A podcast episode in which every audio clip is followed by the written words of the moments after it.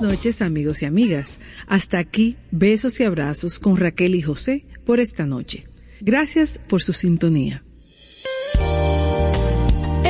Estación 97.7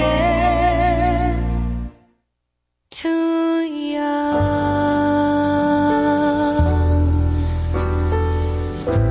to go steady.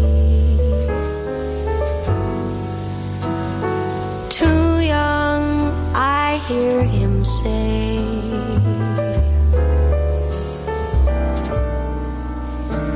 He says, We're not ready. But then why am I feeling this way?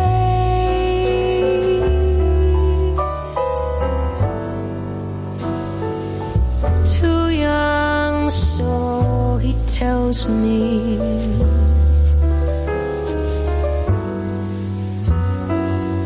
He says we'll have to wait.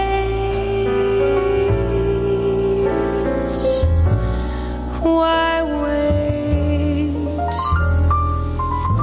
till it may be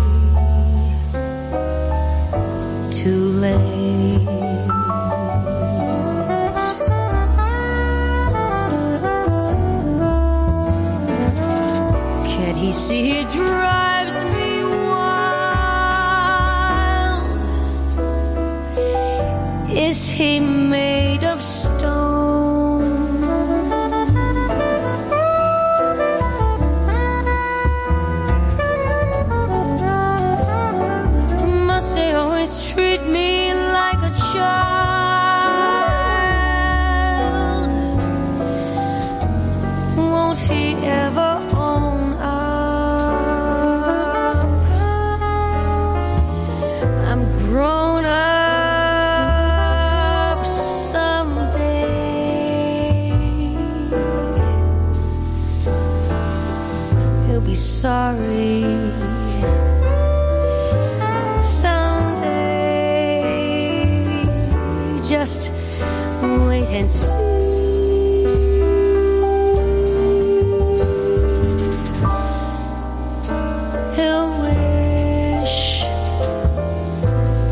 constant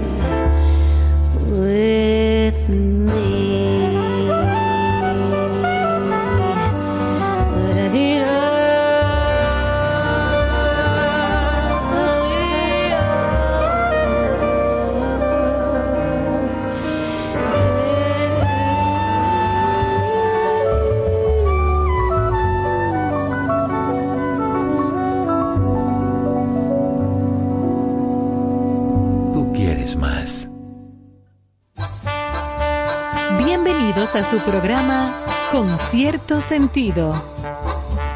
Compartiendo el arte del buen vivir.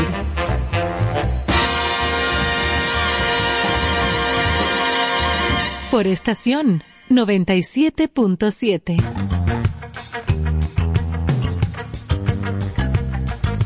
Muy buenas noches, buenas noches, señores. Gracias a todos por estar con nosotros. Como es costumbre ya, estamos aquí en estación 97.7 con nuestro espacio con cierto sentido. En el día de hoy me llaman el hombre orquesta. ¿Por qué, Manuel? Me llaman el hombre... el conejo bus. Nada, excusando a los compañeros que están afectados, están muy agripados y estaremos aquí eh, prestos para unas cuatro horas mínimo. ¿No es así, Emanuel? Cuatro horas. No son.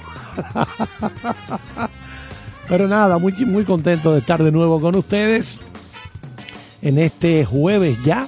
Estamos a 23 del mes de junio del año 2022. 23 de junio ya. Es decir, que el domingo estaremos a 26. Se está terminando el mes. Y de manera, como decía alguien por ahí, ajualá, ajualá, como decía, todo este mes termine tranquilo, sin ningún... ¿Qué tú me trajiste por aquí? bueno, pues nada, vamos a recordar algunas fechas importantes, por ejemplo, aquí en República Dominicana, la española, ¿verdad? En esa época, 1494, Cristóbal Colón llega a la isla en su segundo viaje al Nuevo Mundo y aquí permaneció hasta el año 1500, o sea, seis años más estuvo. Y en 1847 se promulga la ley 107 mediante la cual fueron creados los ayuntamientos comunales. Entonces, en 1882, es erigido un nuevo distrito marítimo en la región del este, integrado por las comunas de San Pedro de Macorís y Los Llanos, extraídas de la provincia del Ceibo y Santo Domingo respectivamente. Es decir, que pertenecían antes a otras provincias. Entrando ya al siglo XX, en el 1911 se produce la primera víctima por accidente automovilístico aquí en el país. Rafael Santoni. Tenemos la data aquí en un folder. Pásame el folder, ven. Sí. 1911. No, pero yo me imagino que había medio carro en la calle en ese momento. ¿Y con quién chocó? Con un caballo, con una vaca. ¿Contra quién fue que chocó? sí, porque es inconcebible que con medio carro corriendo en las, las pocas, los pocos caminos de tierra que había y el de choca. Pero señor, pero, digo, a no ser que haya sido, porque no especifica, que quizás fue un peatón que fue golpeado por, por uno de esos vehículos de palitos de esa época. En el año 1917 murió en Santo Domingo el escritor, costumbrista y periodista Aristides García Gómez, autor de la obra de todo un poco. Entonces, en el 1930, el gobierno de Estados Unidos reconoce la presidencia de Trujillo, en el 30. Desde ahí hasta el 61, que fue el año en que lo calimbaron, pues 31 años. En el año 1942, el gobierno dominicano publica la ley número 16 que crea los comedores económicos del Estado. Oigan el año en el 42. Eso no es una cosa de que del Balaguer en el 78. No, no, no, no, no. 1942. El gobierno dominicano publica la ley número 16 que crea los comedores económicos del Estado, brindando a la población pan, chocolate, leche y otros comestibles. Por eso es que hacemos tanto énfasis en este segmentito de la historia. Porque es que tenemos que conocer nuestra historia, como decía William Faulkner, ese gran escritor y periodista. La historia no fue, es, se mantiene viva siempre. ¿Ok? Porque no voy a recurrir a la frase esa manoseada ya de, que, estamos, vamos a repetir, no, no, ya estamos hartos de esa frase. Usted lo cree como que ya la han usado demasiado. Pero hay otra. Ah, ah, pero, ¿verdad que sí? De Henry Kissinger, la historia forma a la gente por comparación porque se van repitiendo los eventos. Entonces tú, mira, en el año tal pasó algo similar a esto. Vamos a ver para que no, no ocurra lo mismo que pasó aquella vez. Ah. Entonces, por eso es la importancia. Comedores económicos en el 42. Y en el 59, el tirano Rafael Trujillo emite una declaración en la que indica que todos los miembros de una fuerza revolucionaria que desembarcaron por Constanza Mamón Estero Hondo en diferentes días anteriores habían sido muertos. Yo creo que no todos, porque Ochoa vino en esa invasión, Deli Ochoa. Entonces, ¿está vivo? O sea, no, no, no, todos fueron muertos. En el 60, la embajada norteamericana en el país envía un informe al Departamento de Estado sobre un alegado complot de la Fuerza Aérea Dominicana para atentar contra la vida del dictador Rafael Trujillo por los tres pilotos por los que tres pilotos fueron reportados involucrados, incluyendo a su líder, el capitán Rafael Tomás Hernández. En el 65, representantes del gobierno constitucionalista se reúnen con la OEA, la comisión de la OEA, para tratar, la OEA hizo un papelazo ahí, malo, sobre los ataques sufridos los días 14 y 15 últimos de parte de tropas de ocupación. En el 69, un avión, una nave de carga ATL-98 de la Compañía Dominicana de Aviación se precipita a tierra luego de despegar del aeropuerto de Miami con rumbo a Santo Domingo al incendiarse dos de sus cuatro motores, provocando la muerte a 10 personas. Los cuatro tripulantes, recuerden que era una nave de carga, y seis personas que fallecieron en tierra.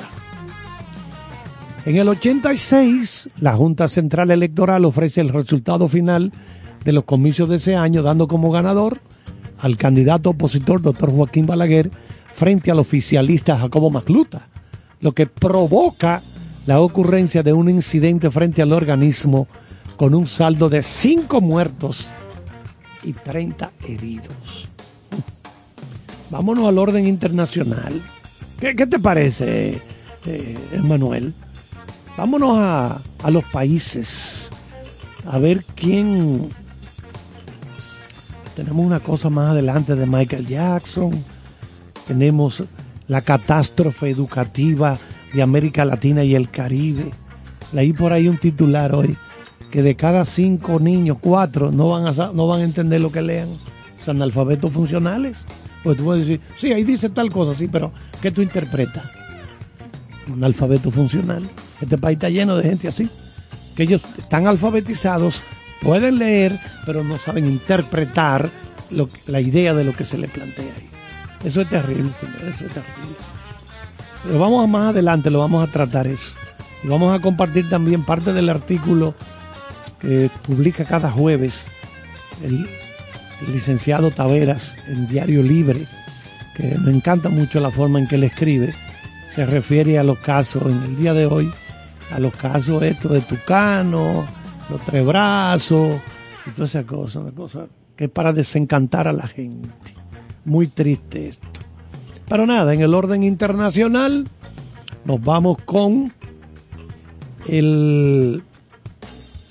Bueno, esto es muy lejos, no me voy a ir muy lejos. En el, bueno, 1902. Es lejos, pero no tan lejos. Principios del siglo XX. Ay, papá. Eso, oye, este certificado. Eso me lo están entregando a mí. No, no, cógelo suave. Pues sí, no nos podemos ir tan lejos porque entonces no nos va del tiempo.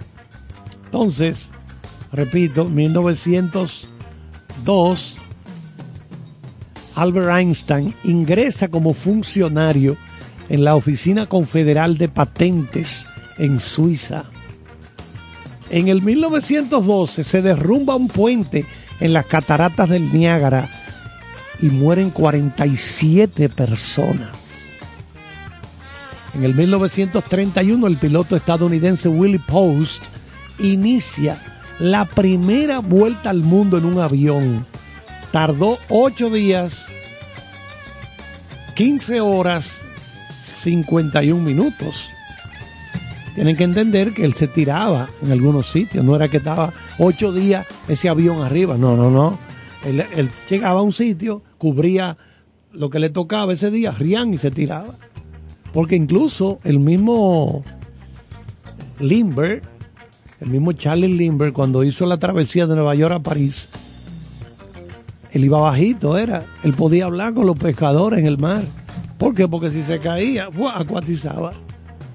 Porque no, no podía encaramarse como los aviones de ahora, de que a 40 mil pies, o pero no habían en esa época esas cabinas presurizadas, preparadas, no, no, porque uno allá arriba se funde si no está metido en esa, en esa cabina especial. Entonces, Charles Lindbergh saludaba desde el avión a los pescadores. ¿Cómo están? Porque e- era bajito que iba, pero llegó a París, así, bajó ahí, dobló, después que llegó allá cerca de la costa de Inglaterra, por ahí. Entonces, 1940, el Führer visita a París. Había caído, había caído la ciudad luz ante el poderío alemán. En el 1949 el Papa Pío XII decreta la excomunión de comunistas y simpatizantes. Oye, excomulgados. Ustedes no pueden entrar al reino de Dios. Están afuereados. En el 68, muy trágico esto, en un partido de fútbol, mueren 73 personas y más de 100 resultan heridas en un juego de fútbol en Buenos Aires al desatarse el pánico. Eso, eso es muy delicado. También en Argentina, en el 76, María Estela Martínez de Perón y otros 35 peronistas son privados de sus derechos políticos. 1983 se suicida en La Habana el expresidente cubano Osvaldo Dorticós. Osvaldo Dorticós. Otro accidente trágico en 1985. Mueren todos los 29 ocupantes de un Boeing de Air India al caer al Océano Atlántico por la explosión de una bomba. Qué cosa tan terrible. No, no, no. no. Déjame cambiar de tema porque... No, esas son cosas terribles. Sí, sí, vámonos, vámonos con algo ahí. Ponme, eh, Manuel, ingeniero de sonido, ponme algo, ponme una musiquita porque... Estas noticias tan tristes lo que hacen es apagarme y me fundo aquí mismo.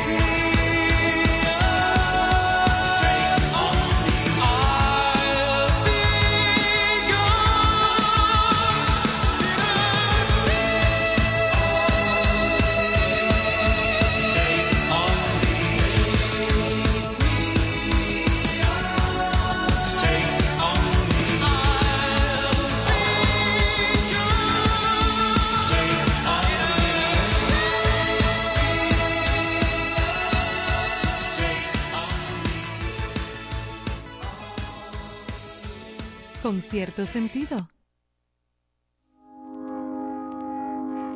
I found a love for me. Darling, just dive right in. Follow my lead. Well, I found a girl, beautiful and sweet. Well, I never knew for me. Cause we were just kids when we fell.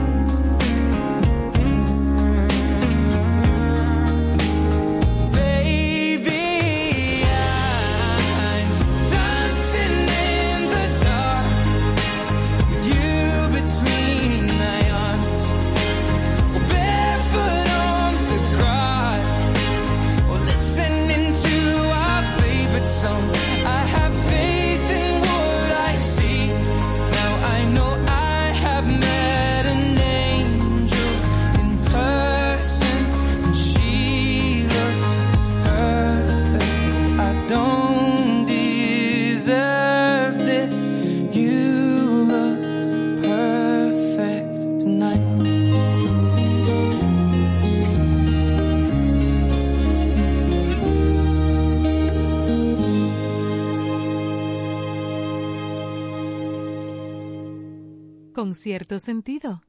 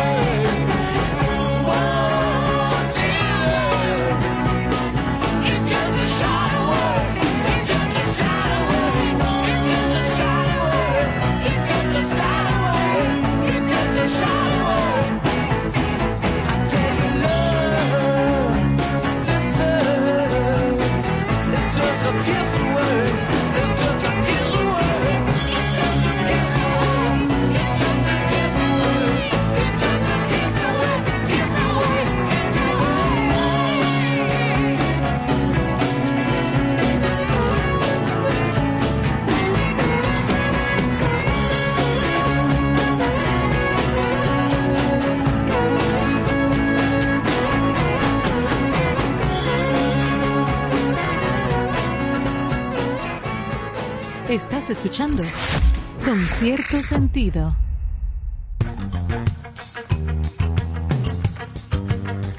Bueno, ahí estábamos escuchando a Mick Jagger y a los Rolling Stones con este corte de 1969, Gimme Shelter. Nuestro amigo Carlos de los Santos, loco con esto. Eh, tenemos que amarrarlo eh, cada cierto tiempo cuando escuche esta canción. Se vuelve loco con este Gimme Shelter. Vamos a decirle que la canción refleja un sentimiento pesimista que experimentaban los integrantes de la banda en aquella época, 1969. Entonces, bueno, las letras comienzan algo así, como una gran tormenta está amenazando mi vida. Tiene que ver con la parte romántica, claro está, pero tiene un segundo significado de, de dame refugio, dame protección. Entonces, ¿qué ocurre? la grabación fue bastante complicada y el guitarrista, fundador y líder original de la agrupación, Brian Jones, ustedes saben, murió ahogado en la piscina en su casa, Brian Jones, en un bonche que había una fiesta. Imagínense las drogas que se usaban ahí. Parece que se tiró a la piscina en, una, en. Bueno, pues se ahogó en la piscina. Brian Jones, pues, esto tenía mucho que ver en ello, la, lo que pasó con él. La, la, adicción a las drogas alcanzaba en ese año su pico más alto, en el caso de Brian Jones, imposibilitándolo para las sesiones de grabación. Entonces había cierta tensión en el año 67. Anita Pallenberg había, era la novia de Brian Jones, terminó con él para comenzar a salir con Keith Richards el otro guitarrista del grupo. En el 68 se hicieron constantes los arrestos por posesión de drogas y uno que otro accidente de tránsito. La banda tenía planeado salir de gira a Estados Unidos al siguiente año, una vez que saliera el disco, pero la condición deteriorada de Brian Jones, tanto física, emocional como legalmente, parecía un obstáculo. Recordamos que Jones apareció muerto en su piscina julio 3 de 1969. Esta canción la lanzaron ese año, pero en diciembre. Es decir, desde julio, que fue la muerte de Brian Jones, pasaron meses hasta que a la edad de 27 años murió Brian Jones. Entonces, Mick Taylor, que sustituyó a Brian Jones para poder terminar el, el álbum titulado Let It Bleed, literalmente algo así como déjalo sangrar, let it bleed, y lanzarlo en diciembre. Pero las tragedias no pararon en los últimos días de la década de los 60. Los Rolling Stones estuvieron en el Altamont Speedway Free Festival, diciembre 6 del 69, un día después de que salió el disco y las pasiones entre el público hirvieron. Ahí hubo música de Jefferson Airplane, Carlos Santana, todo ese tipo de cosas. Pero ¿qué pasa? Aparecieron la pandilla de motoristas de Hells Angels, los ángeles del infierno, que supuestamente se iban a encargar de la seguridad del evento. Resultado, varios heridos, con el caso del joven afroamericano Meredith Hunter, que perdió la vida a manos de un, uno de estos motociclistas, que presuntamente se defendió al ver que el chico sacaba una pistola. Oigan, todo, qué lío, eh. En esta canción que acabamos de escuchar, Gimme Shelter, hay un verso que dice, es solo un disparo de distancia, pero se le dan otras lecturas por la convulsionada problemática social de la época. Todo eso rodeó a esta canción que acabamos de escuchar. Gimme Shelter de los Rolling Stones. Bueno, vámonos a las informaciones locales porque está esta situación que nosotros particularmente no estamos de acuerdo con que se le permita a Miguel Cruz, el victimario de Orlando Jorge Mera, que una entrevista para él hablar con los medios de comunicación Pero no, eso no, eso no va.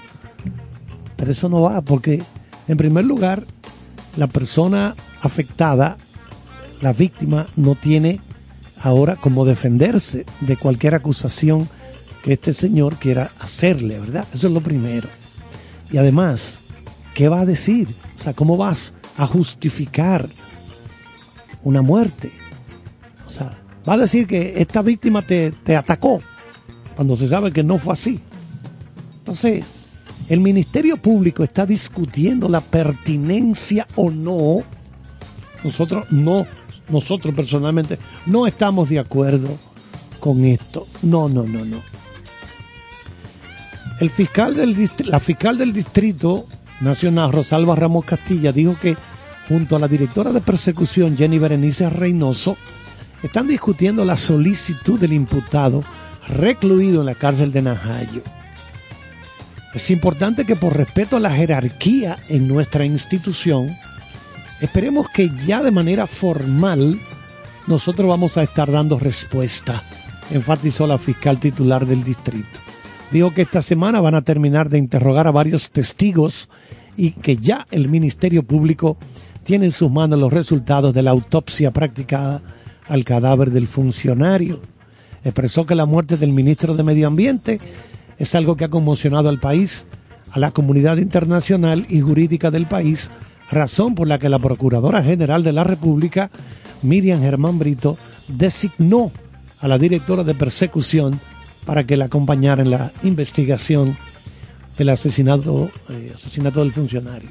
Esta información la pueden leer en el listín diario completa, la pueden completar, pero nosotros queremos decir simplemente que no vemos bien eso, por razones que se caen de la mata. Así, tú no puedes permitir, primera vez sería, para mí sería la primera vez en la historia de la justicia de República Dominicana que ocurriría algo así, ¿verdad? Entonces, ¿cómo tú justificas matar a una persona por mil millones de pesos que te debieran? Vamos a poner mil millones, ¿verdad? Para poner una cantidad exagerada. Porque no que yo di dinero para la campaña de Perencejo, no que yo di. Está ok, perfecto, está bien eso, pero es que no, es que, es que eso como que no, no tiene razón, no tiene sentido eso. Eso como que no tiene sentido. Pero esa es la información que pueden leer en el listín diario que el Ministerio Público está discutiendo la pertinencia de solicitud de Miguel Cruz de hablar a los medios sobre asesinato de Orlando Jorge. Entonces, en otro orden, tenemos que la aquí caemos en la- una parte que tiene que ver con la cultura, ¿verdad? Que es la esencia de nuestro programa. América Latina y el Caribe atraviesan una catástrofe educativa luego de la pandemia, según el Banco Mundial y la Organización de Naciones Unidas. Sin precedentes.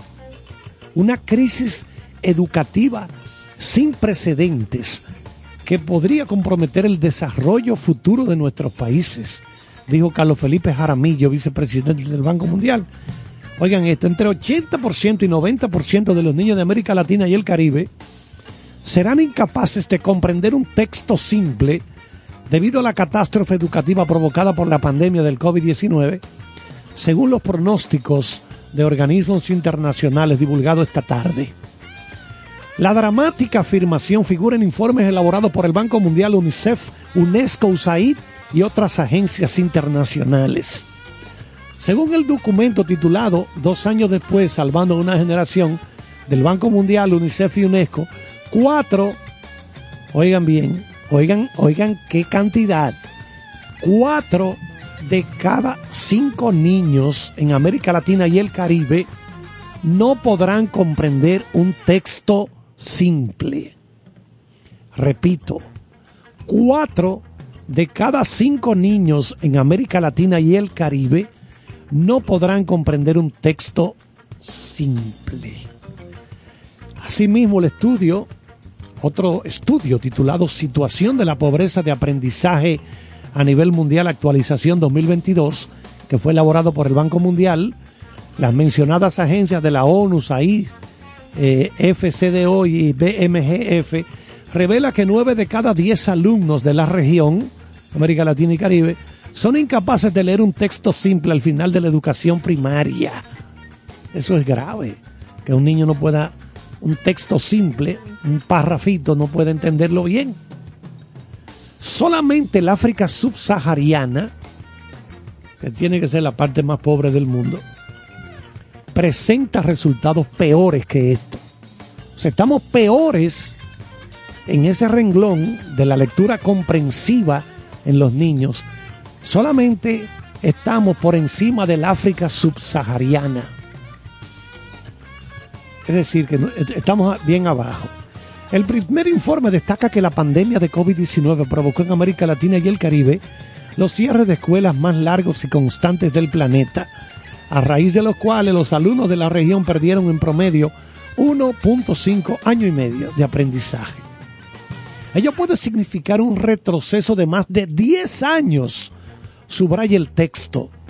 La región enfrenta una crisis educativa sin precedentes que podría comprometer el desarrollo futuro de los países. El hecho de que una gran mayoría de los alumnos de sexto grado tal vez no logre comprender lo que leen pone un signo de interrogación sobre el bienestar futuro de millones de niños que aún no desarrollaron competencias fundamentales críticas, algo que eleva el riesgo de profundizar aún más las desigualdades de larga data en la región. Demasiados niños no han podido regresar a la escuela a tiempo completo y muchos de los que han regresado están perdidos. En ambos casos no están aprendiendo, dijo Jan Gu, director de UNICEF para América Latina y el Caribe, para quien esta catástrofe educativa se está reproduciendo día tras día. La señora Claudia Uribe, directora de Oreal UNESCO, solo dice ella que solo priorizando la educación en la agenda pública se puede lograr una recuperación.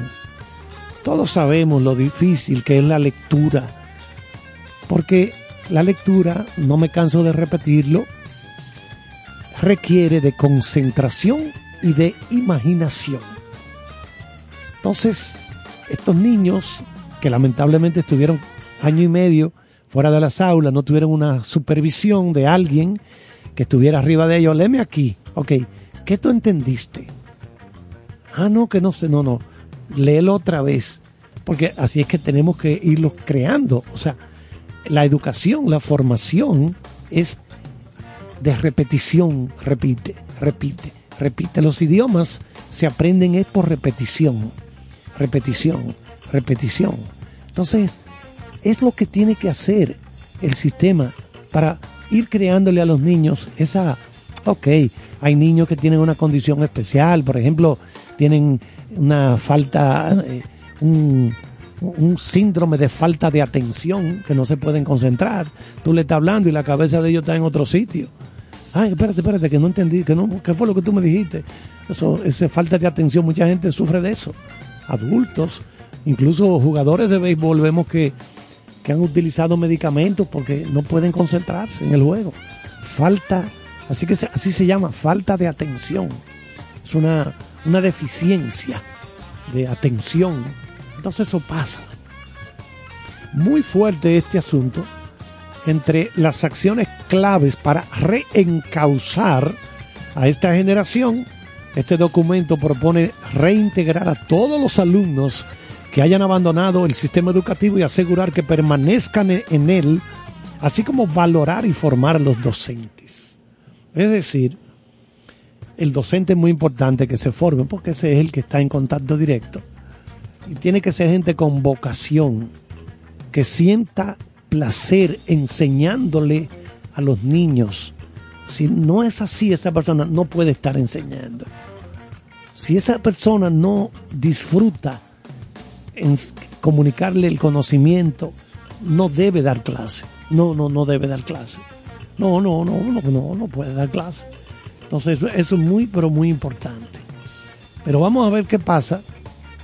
Ya hemos vuelto a las aulas, que por cierto, ayer circuló la información de que los colegios van a subir los precios. Emanuel, ¿usted paga colegio todavía? ¿Usted está pagando colegio? De que le van a meter entre un 20 y 25% más. Ay, Dios mío. ¿Qué? Eso es un lío, ¿eh? Otro tema importante tenemos aquí, y es que la Sociedad Interamericana de Prensa dice que la situación están preocupados por los proyectos anti libertad de, de prensa aquí en República Dominicana.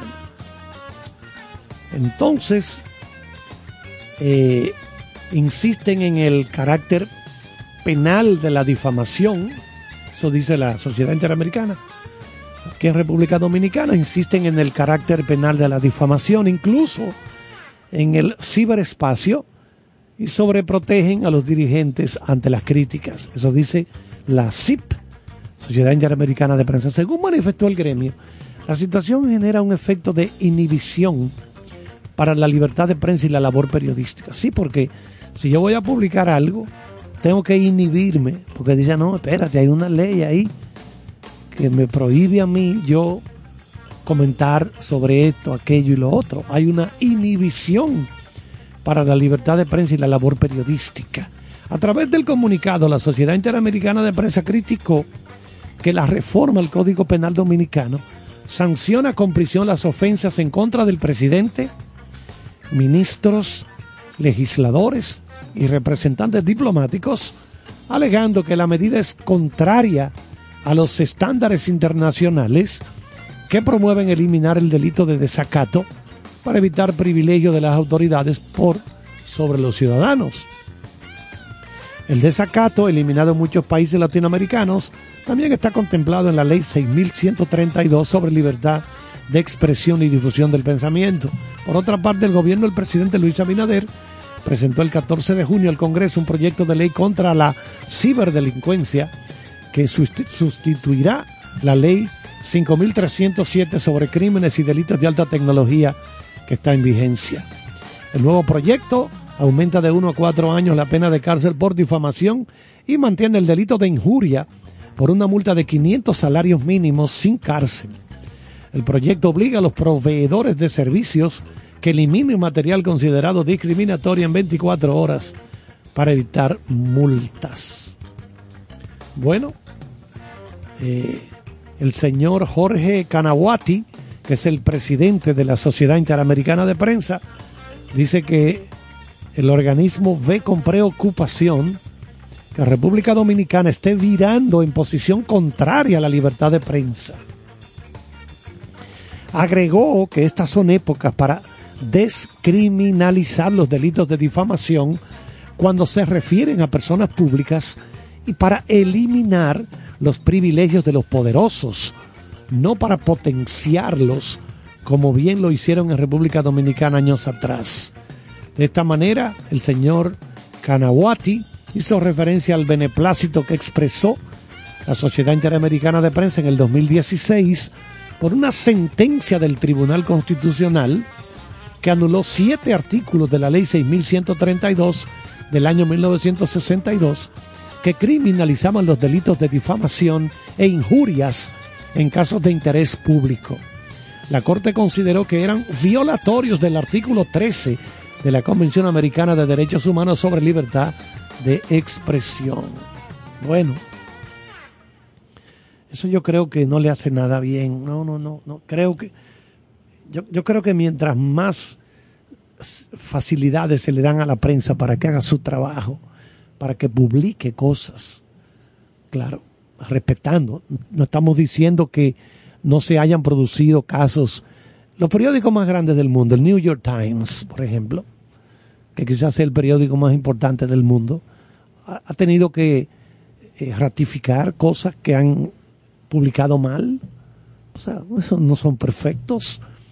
Un periodista se le escapó alguna información, y, pero eso no significa que vayan a coartar el que ellos publiquen cosas. Bueno, ustedes recuerdan el caso famoso aquel de, de los, los, llamados Pentagon Papers, los documentos del Pentágono de Richard Nixon, durante que empezó a publicar los periódicos, eh, ese periódico. Y eso fue llevado a los tribunales. O sea,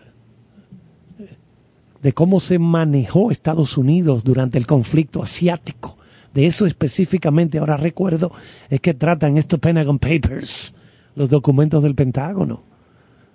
y, ganaron el pleito en el tribunal, eh, el periódico. El juez dijo, sí, sí, pueden publicarlo. Y empezaron a publicar segmentos de, bueno, lo publicaron todo, de esos, de esos documentos del Pentágono. O sea, eso siempre va a pasar.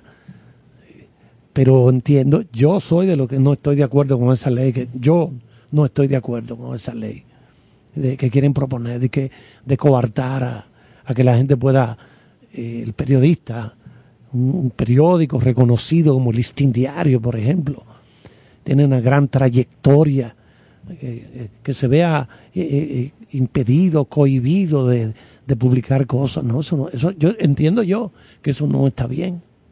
Pero nada, ingeniero, ¿qué usted me tiene por ahí, ingeniero Emmanuel?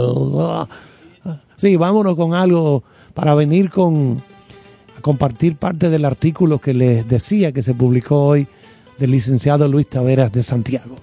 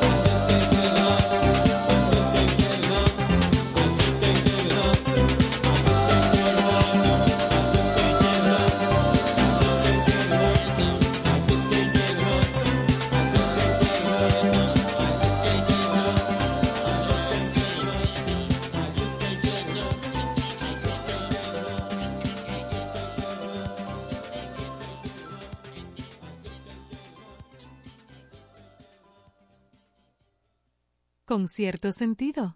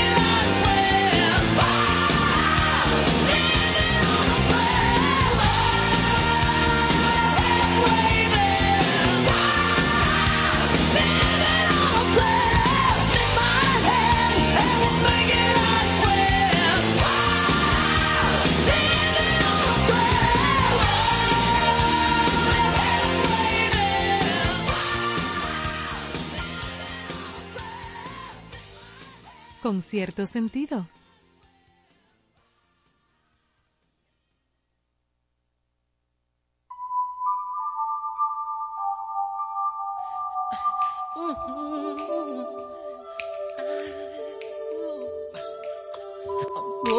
make a change for once in my life. It's gonna feel real good. Gonna make a difference. Gonna make make it right.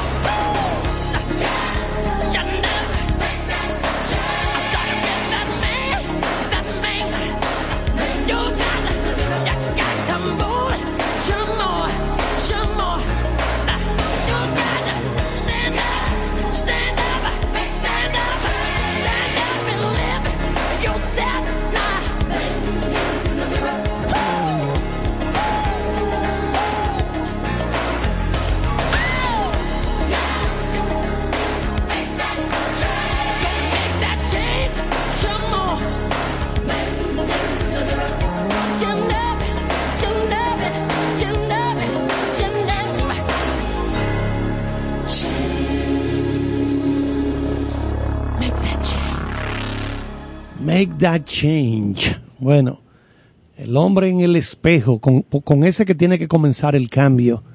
We gotta make a change. Tenemos que cambiar, tenemos que hacer un cambio. Pero ese cambio tiene que comenzar por el hombre que está en el espejo, que soy yo mismo. Todo esto, señores, porque el musical de Broadway sobre Michael Jackson, que se llama así MJ, MJ, las siglas, M, Michael, J, Jackson, repleto de éxitos del rey del pop, este musical de Broadway, recibió un gran impulso en la taquilla luego de ganar cuatro premios Tony y obtener una valiosa exposición frente a millones de televidentes durante la presentación en la ceremonia de los premios Tony. El premio Tony es el premio que otorga la industria del teatro en Estados Unidos. No ganó el musical el MJ, MJ, no ganó el premio al mejor musical porque lo ganó Strange Loop, pero sí el actor principal de este musical se llevó el Tony. Ese actor es Miles Frost. Miles Frost. Y el musical recaudó más de millón y medio de dólares dura- durante la semana posterior a los Tony. Es el mayor salto de taquilla de la semana pasada en Broadway y un nuevo récord para el espectáculo. Ahí hay mucha música y, y muchos efectos especiales. Bueno, aquello es tremendo. Este musical MJ de Michael Jackson. Entonces, la obra que ganó fue Strange Loop, que también disfrutó de un repunte luego de la transmisión por televisión de los premios Tony, recaudando más de casi 850 mil dólares. Bueno, sigue viva la, el legado de Michael Jackson, señores, sigue vivo. Y esta obra, finalmente les digo que está ambientada durante la preparación de la gira Dangerous de Michael Jackson en 1992. Ahí se escuchan canciones como ABC, cuando él estaba formando parte de los Jackson 5, Black or White, Blame It on the Boogie, Bad, Billie Jean, Off the Wall, Thriller. También le valió a Christopher Wildon el Tony a mejor coreografía. Bueno, estamos pendientes. En este momento se está celebrando el draft de la NBA. El draft de la NBA, donde hay algunos dominicanos, jugadores dominicanos que podrían ser escogidos esta noche. Se ha hablado, por ejemplo, de Jim Montero. Él está en el lugar número 43 en la lista. No, estoy- no estoy diciendo que lo hayan escogido, no. Porque se espera que lo escojan en la primera ronda o en la mitad de la segunda ronda. Así es que está, o sea, así es que se ha calculado. Pero todavía no, no llega esa información. Ya ustedes saben que los primeros picks son los jugadores que tienen más talento. Y aquí nos envían una foto con el comisionado Adam Silver estrechándole la mano al, a Paolo Banchero de la Universidad de Duke, que fue escogido por los Orlando Magic con, como el pick número uno overall del draft de esta noche, que está en progreso, o sea, está, se está desarrollando en este momento. En el Barclays Center, allá en Brooklyn, Nueva York. En el Barclays Center, en Brooklyn, está la primera ronda en progreso y ya fue escogido el pick número uno, Paolo Banchero, que la todo el mundo esperaba que, fuera él el que escogieran, ¿verdad? Pick número uno, porque ese, ese pick siempre se conoce. Luego de meses de especulación, Paolo Banchero fue, bueno, miren, fue una selección sorpresa por parte de Orlando. Eh, el, el centro de Gonzaga, de la Universidad de Gonzaga, Chet Holmgren, fue segundo, pick número dos, y lo escogió Oklahoma City Thunder. Y el forward, el delantero de Auburn, Jabari Smith Jr., fue el pick número 3 overall y lo escogió el equipo de Houston Rockets. Entonces, la, en el caso de Ban- Banchero, hablando con la cadena ESPN, al ser escogido número uno, el pick número uno, Dice, tenía el sentimiento, eh, desde que se me había dicho algo, de que, pero realmente creo que esto como que estaba en el aire. Orlando no era algo seguro todavía y yo estaba preparado para lo que fuera.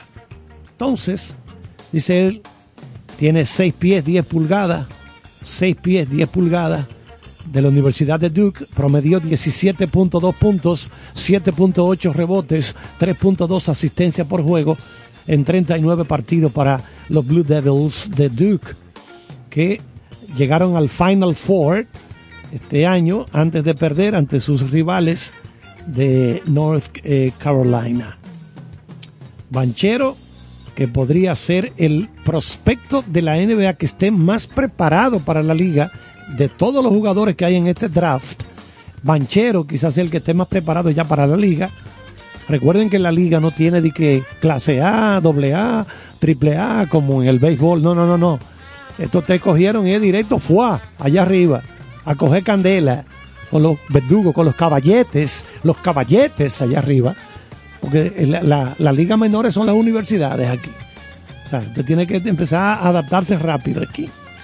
Entonces, decir que Holgren, que fue el número dos, siempre se esperó que fu- fuera a Oklahoma City con el segundo pick. Tiene siete pies, siete pies de la Universidad de Gonzaga, Holmgren. Entonces promedió 14.1 puntos, tirando para un 60% overall y 39% desde los tiros de tres del rango desde afuera, a la vez que atrapaba 9.9 rebotes y, y daba 3.7 tapones en 26.9 minutos eh, que jugó en 32 partidos. Es decir, que estamos hablando de jugadores, el, el- como dice, el- dije, el tercero fue Smith, 6 pies, 10 pulgadas, un forward, un delantero, promedió 16.9 puntos, 7.4 rebotes, tirando para un 42% desde detrás del arco. Esos son los tres caballetes que han sido escogidos, los tres primeros, repito, hasta ahora. Cuando sigue, estaremos pendientes por si escogen al dominicano Montero, que tiene 6 pies, 2 pulgadas, 18 años. Él jugó aquí incluso. Entonces, está, repito, en el listado. Él está en el puesto número 43, pero todavía no lo han escogido. Vamos a estar atentos a todas estas cosas. A las personas que han estado preguntando y que quieren completar su vacunación, hay tres centros a los que pueden acudir porque a veces usted entra a las páginas y ahí le dan una dirección que no, no tiene ya ese servicio. Pero pueden ir a Plaza Lama de la 27.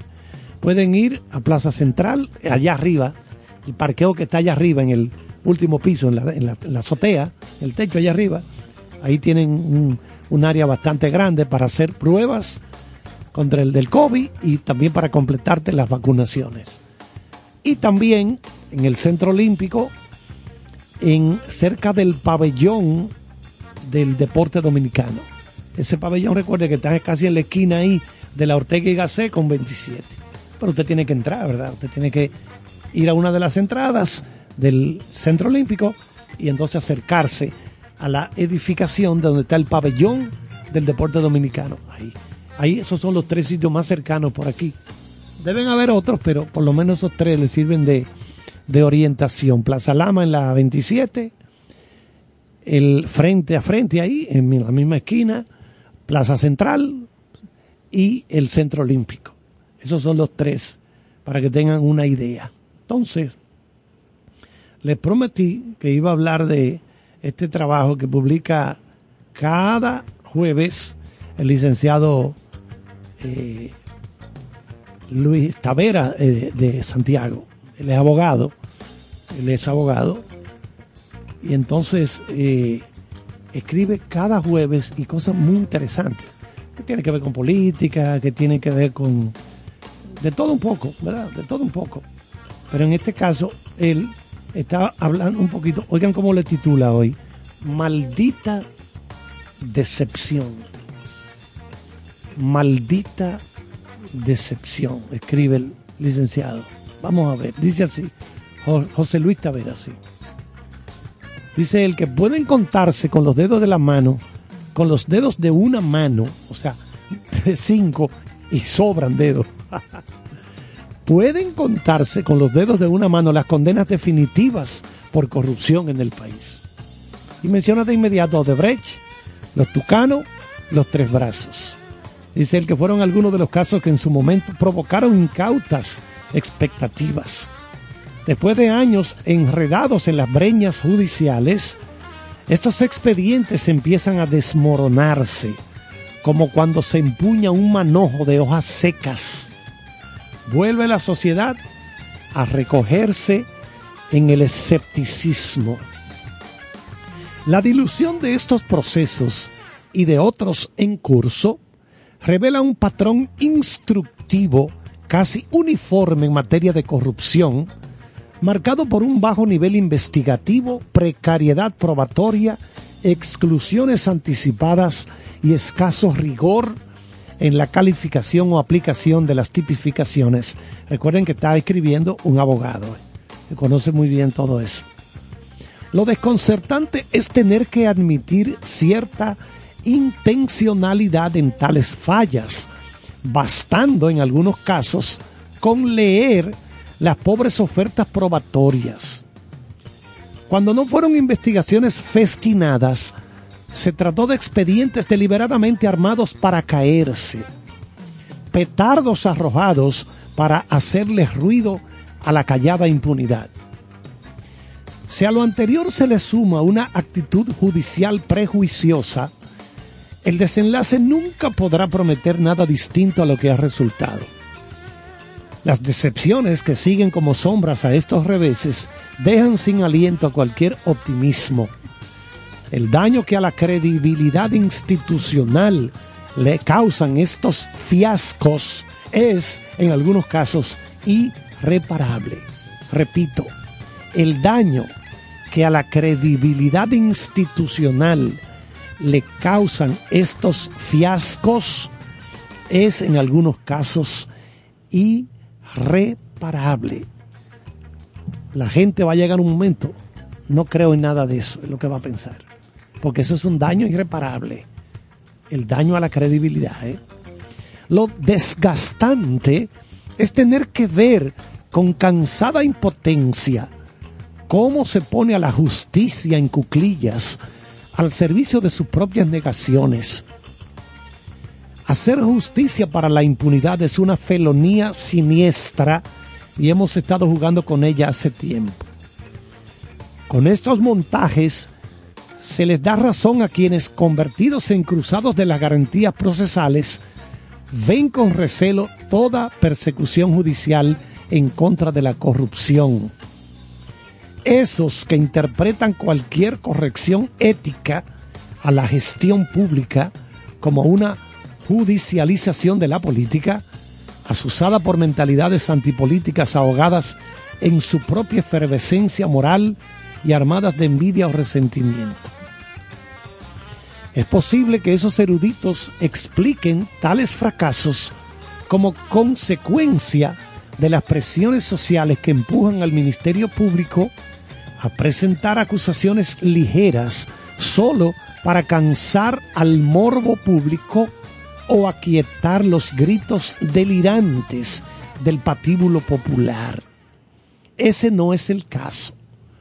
Nunca lo ha sido. Tal idea solo ha vivido en la imaginación de quienes entienden que en este país no hay corrupción, que los procesos judiciales en contra de la corrupción son retaliaciones políticas o distracciones circenses del populismo judicial.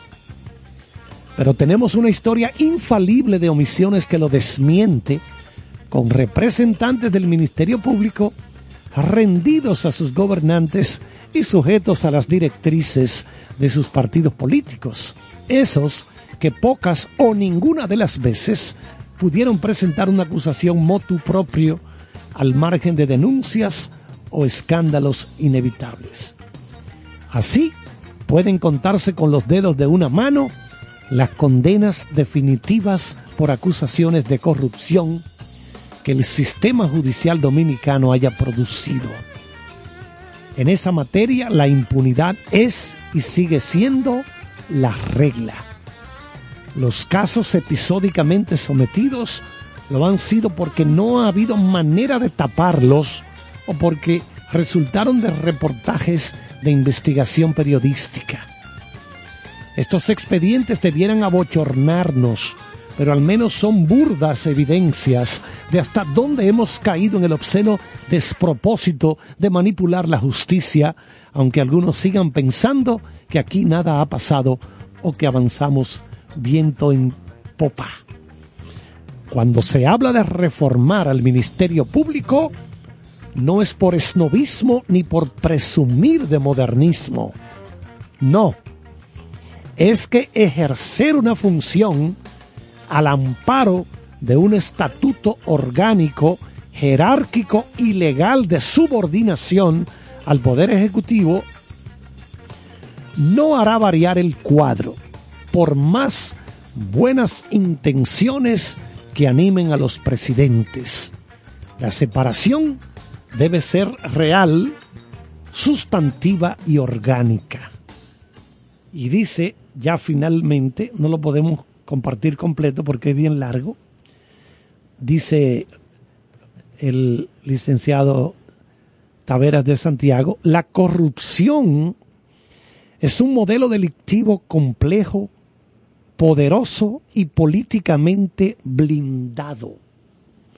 La corrupción es un modelo delictivo complejo, poderoso y políticamente blindado. Las conductas asociadas a sus operaciones no deben instruirse con los estándares de prevención, investigación y persecución de cualquier delito. Esta delincuencia generalmente no deja huellas y su patrón operativo es muy sofisticado, por lo que la investigación correspondiente debe responder a esa talla. Se precisa de una agencia técnica y especializada que con robustez institucional y autonomía presupuestaria pueda tener a cargo la investigación de la corrupción administrativa. Entonces, nos dice que el Ministerio Público no es Miriam Germán, Jenny Berenice ni Wilson Camacho. Es más que nombres, buenas intenciones o capacidad de trabajo. Es un cuerpo orgánico, disciplinado y técnico, sujeto a un fuerte régimen de independencia que solo funciona cuando tiene esa libertad y sus partes acatan una mística aprehendida como principio de vida. De la dirección de este Ministerio Público se espera al menos los lineamientos matrices de una reforma que trascienda el momento. Esta reforma puede caminar por fases, tomando en cuenta las limitaciones que imponen los textos constitucionales. En el plano de la gestión administrativa y la autonomía funcional de sus unidades claves, se pueden realizar cambios de ingeniería sin modificar el estatuto constitucional del Ministerio Público. Otros, de mayor calado, deben ser propuestos a la sociedad para que los haga suyos y empiece a reclamarlos en una reforma constitucional tasada y políticamente armonizada fuera del periodo electoral. Miriam Germán Brito, cuando era jueza de la Suprema Corte de Justicia, y en ocasión de las medidas de coerción solicitadas por el entonces procurador Jean Alain Rodríguez para el caso de Brecht, fue la primera magistrada en advertir las debilidades de fondo de la investigación. Mejor oportunidad no podrá tener la magistrada Germán, hoy procuradora, para dirigir esta reforma. Es tiempo de pedirlo. Contará con todo el apoyo.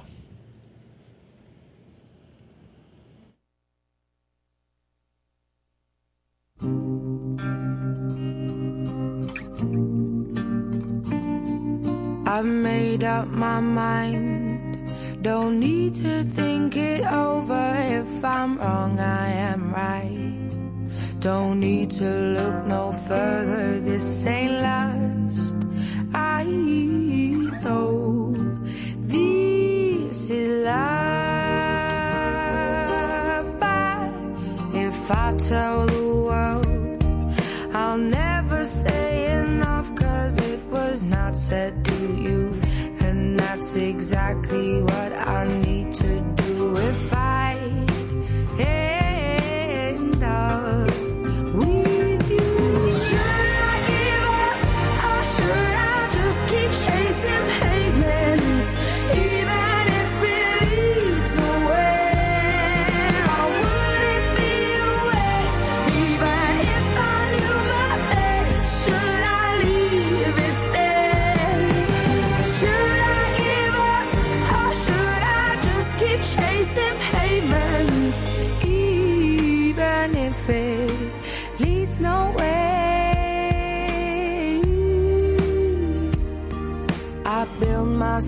up and fly around in circles, waiting as my heart drops and my back begins to tingle finally. Could this be it? Oh, should I give up or should I just keep chasing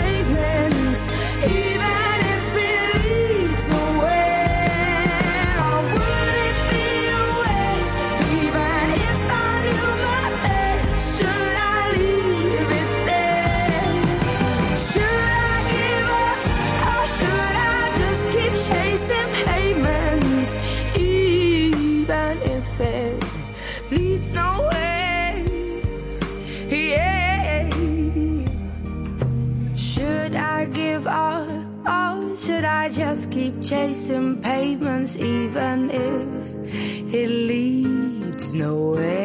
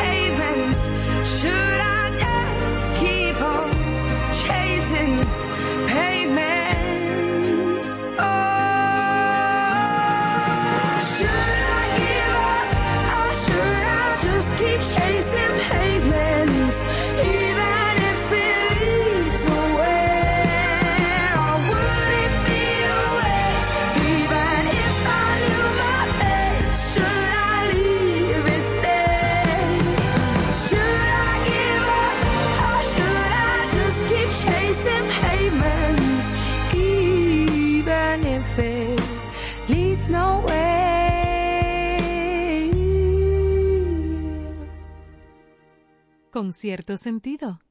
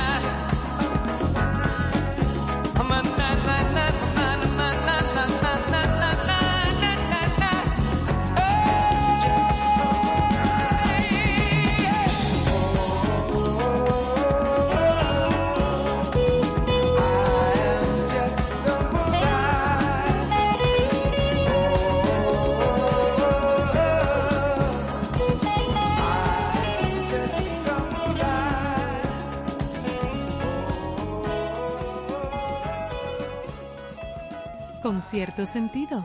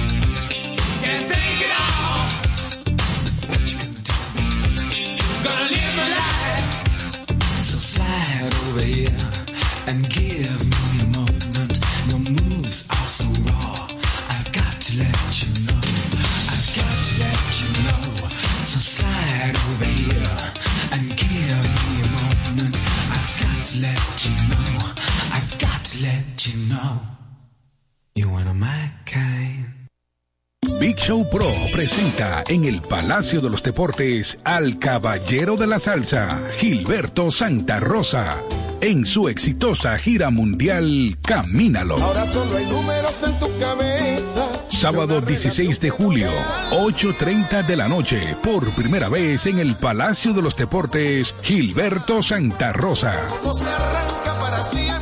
Boletas a la venta en Nueva Tickets, en CCN Servicios de los Supermercados Nacional y Jumbo y el Club de Lectores del Listín Diario. Un evento Big Show Pro.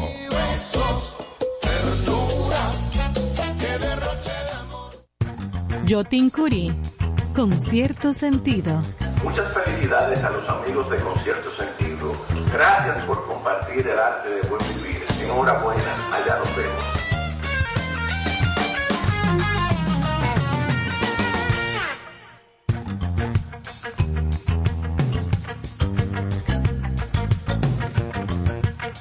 Bueno, y estábamos escuchando a Michael Hutchins, el vocalista de la agrupación In Excess. trágicamente el hombre se, se, se ahorcó, se suicidó allá en Australia de una, de una manera inesperada, como otros músicos, rockeros, cantantes, ¿verdad? Muy triste esto. Nada, tenemos la información de que el presidente Luis Abinader conformó hoy, conformó hoy la comisión consultiva que deberá presentarle al Poder Ejecutivo un borrador de ley que actualice la legislación vigente sobre la libertad de expresión. A través del decreto número 333-22 emitido hoy, El primer mandatario establece que el propósito con la creación de esta comisión es unificar criterios en torno a la regulación legislativa del referido derecho fundamental. Destaca que la comisión consultiva ha sido integrada por un plural equipo de juristas y comunicadores. Estos son el abogado Nanfi Rodríguez, quien fungirá como su director ejecutivo, Miguel Antonio Franjul, Inés Aispun, Percio Maldonado, Luis Eduardo Lora Uchilora, Eddie Febles, Eric Raful Pérez, Hermógenes Acosta de los Santos, Miguel Ángel Prestol González, Jimena Conde Jiminián, Aurelio Enríquez, Elvira Lora Peña y Gabriela Beltré. El Ejecutivo busca con la eventual propuesta de ley el resultado de un amplio consenso con la sociedad civil. La comisión queda facultada para programar mesas de trabajo con los distintos sectores vinculados a la libertad de expresión y difusión del pensamiento. Esta comisión deberá presentar el borrador del instrumento normativo correspondiente en un plazo no mayor de 90 días, contados a partir de la emisión del indicado decreto. Esto es muy importante porque, repetimos, es una, con, una comisión conformada por el Poder Ejecutivo para estudiar las leyes sobre expresión, libertad de expresión. Son periodistas todos muy conocidos, por ejemplo, el señor Miguel Franjul, director del Listín Diario, Inés Aispun, directora de Diario Libre, Percio Maldonado también dirige eh, el Nuevo Diario, Luis Uchilora, Eddie Febles, periodista de la televisión, etcétera. Es decir, que yo creo que esto es importante. Que esta comisión eh, que deberá presentar al Poder Ejecutivo un borrador de ley que actualice la legislación vigente sobre la libertad de expresión. Yo creo que eso es muy, pero muy importante. En algunas otras informaciones, la ONAMED prevé un aumento de temperatura para este fin de semana. Eso tiene que ver con el polvo del Sahara que no nos está dando tregua.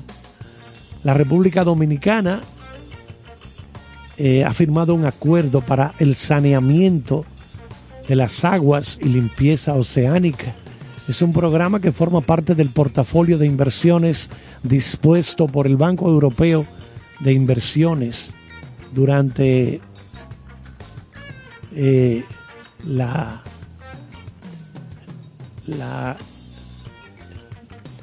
el programa de implementación del, saneamiento de aguas y limpieza de océanos del Caribe, una iniciativa dirigida a mejorar la resiliencia climática y sanear las aguas oceánicas. Mediante este programa se busca asegurar el suministro de agua potable, tratamiento de las aguas residuales y los residuos sólidos, así como la gestión de aguas pluviales en toda la, la región. La iniciativa será cofinanciada por la Comisión Europea y el Banco Europeo de Inversiones y se espera que tenga un impacto positivo en la biodiversidad y los ecosistemas, que reduzca la contaminación ambiental, promueva la economía circular y mitigue las emisiones de gases de efecto invernadero y contaminantes en la región, indica un comunicado de los organizadores del proyecto.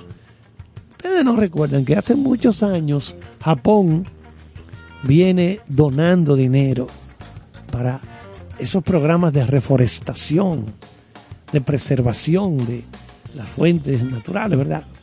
Ustedes saben qué es lo que pasa. Si no se protege esto por aquí, si no se cuida esto por aquí, eso los va a afectar a ellos allá. Porque todos estamos conectados. Todos estamos conectados. Si hay océanos llenos de desechos tóxicos, todo eso repercutirá allá afuera. Esa es la gran tragedia. Por eso miren esto, va a ser cofinanciado este programa por Europa, Comisión Europea y el Banco Europeo de Inversiones. Y esto es muy importante. Eh, Lo que se busca es la reducción de emisiones y de adaptación a los efectos del cambio climático establecida por el Acuerdo de París en la política de la hoja de ruta climática.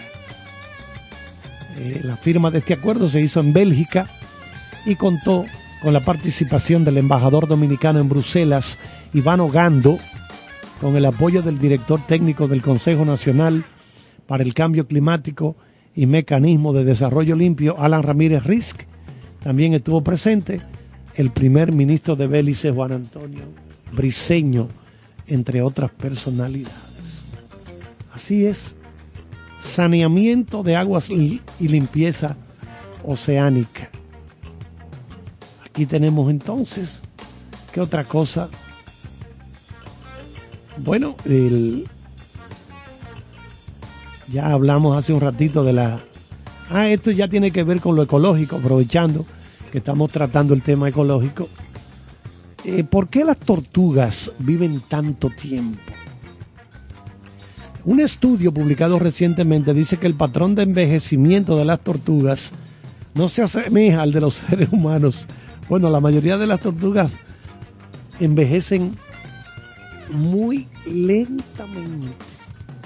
Te llega, por ejemplo, a las Islas Galápagos y pregunta, ¿cuántos años tiene esta tortuga? Oh, 200. Oh, sí, sí son muchos, son muchos años que tienen.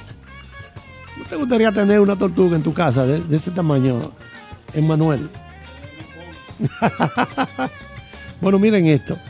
190 años tiene Jonathan, una tortuga gigante de las Seychelles. Entonces, hace unos meses fue noticia por ser el animal terrestre vivo más viejo del mundo. ¿Por qué duran tanto tiempo estos reptiles? ¿Cómo es su proceso de envejecimiento? Los rasgos químicos o físicos como armaduras o caparazones y la capacidad para desactivar la senescencia, que es el proceso gradual de deterioro celular y de las funciones corporales, podrían estar detrás de esta longevidad de muchas especies de tortugas, incluidas Galápagos, concluyen eh, sendos artículos publicados en la revista Science.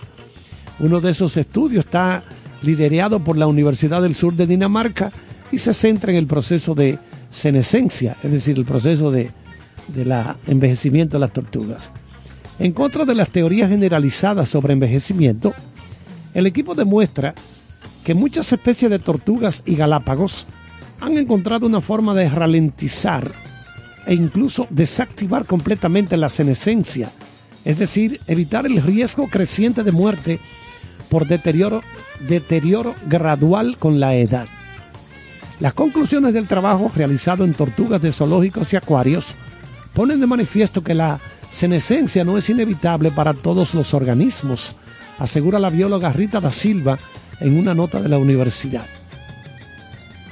El estudio constata que el patrón de envejecimiento en estos animales no se asemeja al de los humanos u otros animales. La mayoría de ellos envejecen más lentamente y en algunos casos su senescencia es insignificante. De las 52 especies analizadas, el 75% mostró una eh, senescencia extremadamente lenta, mientras que en el 80% era más lenta que en los humanos. Según el estudio, algunas de estas especies pueden reducir su tasa de senescencia en respuesta a las mejores condiciones de vida en zoológicos y acuarios en comparación con la naturaleza, explica Dalia Conde, que también es firmante de este estudio. Algunas teorías evolutivas predicen que la senescencia aparece después de la madurez sexual como una compensación entre la energía que un individuo invierte en reparar los daños en sus células y tejidos y la que destina en la reproducción para que sus genes se transmitan a las siguientes generaciones. Esta compensación implica, entre otras cosas, que tras alcanzar la madurez sexual, los individuos dejan, oigan esto, dejan de, no hablamos de los individuos, ¿verdad? De cada uno de, de estos animales, dejan de crecer, comienzan a experimentar la senescencia, un deterioro gradual de las funciones corporales con la edad. Bueno, estos animales tienen una capacidad de, de resistencia, señores. Y creo que se alimentan es de, de, esa, en el fondo del mar. Hace unos días vimos un documental en, creo que fue en, en Nat de cómo se crean para que las tortugas no se coman toda la hierba que crece en el lecho marino, en el fondo del mar. A veces hacen como una especie de rectángulos con una red para que ellas no puedan entrar. Y se nota la diferencia porque ellas se comen esa parte en el fondo del mar, la, esa vegetación que crece en el fondo del mar. Bueno, yo creo entonces, señores, déjame ver, vamos a chequear de nuevo a ver si, si se ha escogido el dominicano eh, Montero en la en el en el draft de la NBA porque ahora mismo ya han escogido, déjame ver cuántos. Eh, repetimos que Banchero fue el pick número uno, que es el más importante. Esos primeros picks de inmediato aseguran unos milloncejos, ¿eh? una virutilla. Sí, sí, sí, sí, unos cuartos. Aseguran un billetico de inmediato. Primera ronda del draft de la NBA sigue en progreso en el Barclays Center en Brooklyn, Nueva York. Entonces, eh, los mejores jugadores disponibles. Bueno, ahí están. Por eso le decía, el dominicano Montero, Jim Montero, en esa lista está en el puesto número 43. En el, en el número 43. Repetimos, de los mejores jugadores disponibles. Vamos a ver si sigue ahí. Eh, bueno, está. Déjame ver si lo han puesto. Ahí está, por ejemplo, un Carlos Malkovich, Ron Harper Jr., Traylon Williams. Déjame ver, aquí está Jim Montero. Bueno, está en el 35 ahora. En el puesto 35. Es el point guard. Juega la posición de point guard. Y está, repito, Jim Montero, que tiene... eh, déjame ver algo de la biografía de él. Montero, el movimiento de Montero, ha permitido a los equipos de la NBA ver una parte, una cara diferente del juego de este guard, point guard dominicano. Él está jugando con un nivel de libertad y confianza que para un joven de 18 años, eh, bueno, se podría esperar, ¿verdad? Eh, vamos a ver, él, estuvo anteriormente en el, en el equipo Gran Canaria de la Liga Española, siempre conocido por su, su facilidad para anotar. Monteros tiene una gran creatividad a la hora de, da- de dar los pases y tiene, o sea, no es un jugador egoísta. Es de estos jugadores que comparten el balón. Entonces, la defensa de Montero siempre ha sido una preocupación, dado su tamaño, 6 pies, 2 pulgadas, 172 libras, con un wingspan de 6.4. Recuerden que el wingspan, usted se para, extiende los brazos hacia los dos lados, eso es lo que se llama wingspan. Eso se mide desde una punta de la mano hasta la otra punta de la otra mano. Eso. Hay jugadores que son, ya ustedes saben, esos gigantes enormes, tipo grandísimo, tienen un wingspan, ya ustedes saben, grandísimo. Él tiene uno de 6, 4.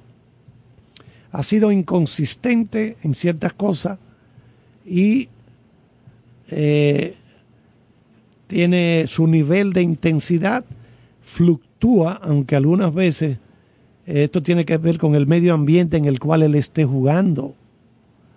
Es decir, que Montero, repetimos, podría ser escogido esta noche en, la primera ronda o a mitad de la segunda ronda del draft que se está celebrando en este momento en Brooklyn. Eh, él no ha tenido mucha oportunidad de presentarse, de mostrarse hasta ahora.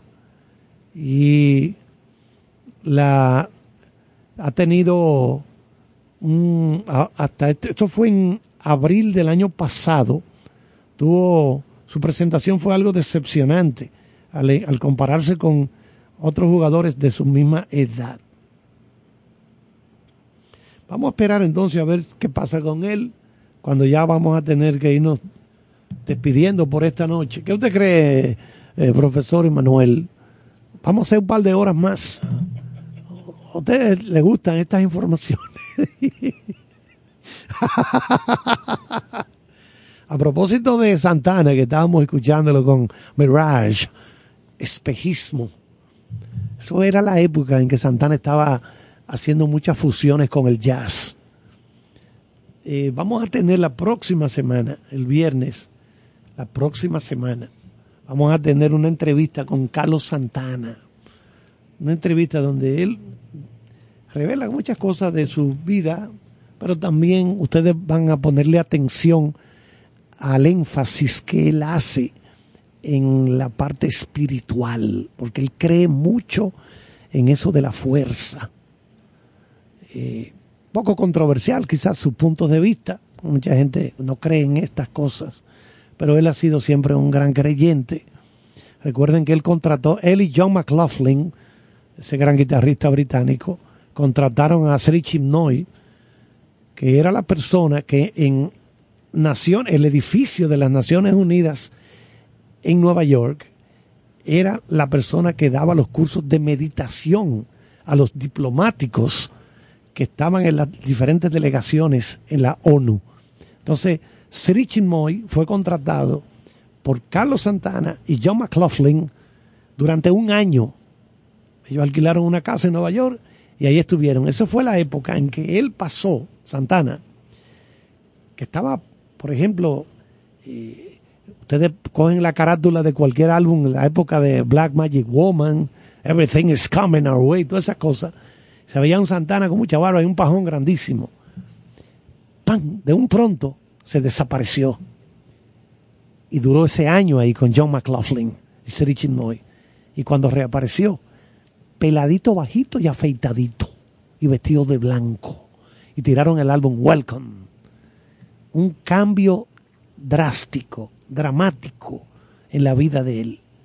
Dice mucha gente que era que él estaba perdido en las drogas.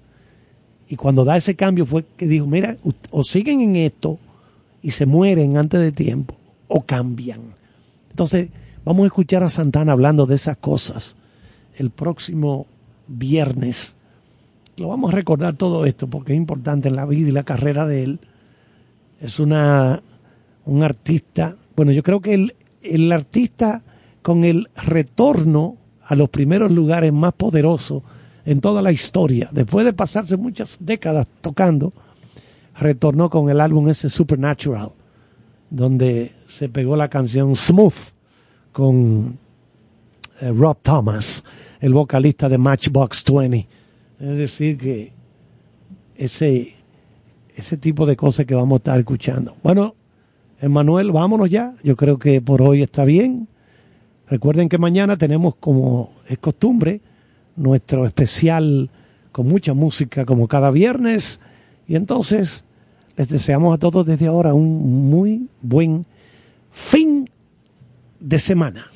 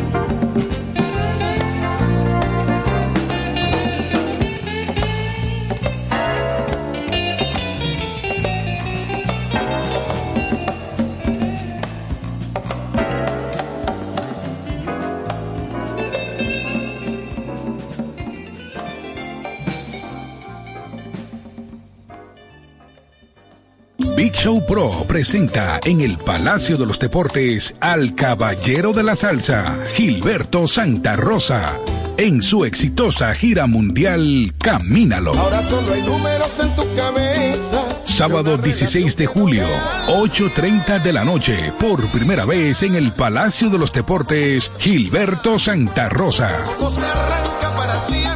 Boletas a la venta en Nueva Tickets, en CCN Servicios de los Supermercados Nacional y Jumbo y el Club de Lectores del Listín Diario. Un evento Big Show Pro.